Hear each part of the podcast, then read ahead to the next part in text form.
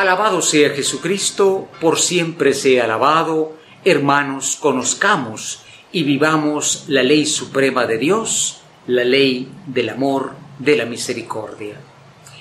Este domingo también es un domingo de profundas enseñanzas. Así como se nos enseñaba acerca de la paz el domingo pasado, ahora se nos acerca aquello que Dios quiere sobre todas las cosas lo que Papa Francisco ha llamado la viga que sostiene la casa de la Iglesia, el fundamento de la convivencia cristiana, que es la misericordia. Por eso Cristo, que es el Maestro de nuestra comunidad, recordemos que Él es Señor y Maestro nuestro, nos aclara qué es esa ley. Esa ley que los judíos querían cumplir afanosamente. Era gente buena, pero no sabían cuál era el centro, el centro de lo que Dios pedía. Ante todo se nos recuerda en el libro del Deuteronomio diciendo que lo que yo te pido no está lejos de ti, no es inalcanzable. Hermanos, Dios nunca nos va a pedir algo que supere nuestras fuerzas, que esté más allá de nuestra capacidad de hacerlo, porque sería un Dios injusto. Al contrario, conociendo su voluntad, Él nos dará fuerza para cumplirla y vamos a ver que ese centro de su voluntad es precisamente la misericordia. Pero en el Salmo, que decimos en el Salmo 68? Decimos, escúchame Señor porque tú eres bueno. Y eso es importante, si Dios pide algo, Él es el primer ejemplo de hacerlo. Si Dios nos pide misericordia es porque Él es misericordioso. Si nos pide bondad es porque Él es bueno. Si nos pide perdón es porque Él nos perdona.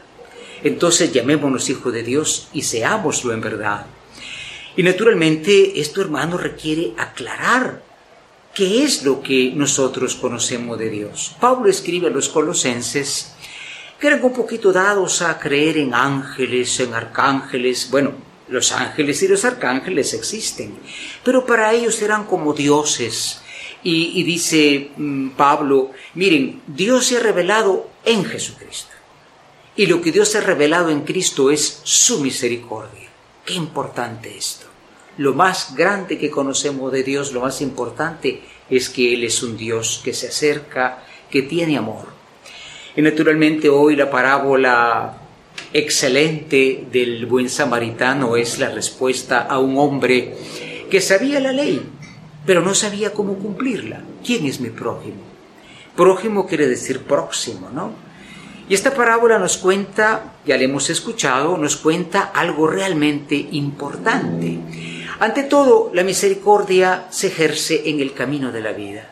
¿Mm? Tenemos solamente esta vida que a veces se va acabando y no hemos hecho misericordia. Segunda cosa, la misericordia es un acto, no es una intención. No pasó el hombre y dijo, ah, pobrecito. Bueno, no, se bajó de su cabalgadura, lo, atendió, lo curó, lo encomendó en un lugar. Tercera cosa, antes de hacer esto hay que sentir con el que sufre. Algo fundamental. Ustedes saben que en el mundo hay filántropos, gente que da millones, eh, muchas veces también a favor del aborto, a favor de muchas cosas. Ellos dicen yo soy bueno, doy millones, pero no creen en Dios. El cristiano no hace filantropía, reconoce al hermano pues como una presencia de Dios. Y sobre todo se trata de una misericordia que no hace distinción de personas. ¿Cómo se llamaba el hombre que fue herido? ¿Cómo se llamaba el samaritano? No lo sabemos. Eran dos que de pronto se encuentran en el camino, porque siempre encontraremos a alguien en el camino que está golpeado, herido por la vida. Detengámonos. Papa Francisco dice en encíclica Fratelli Tutti, puede ser cualquiera.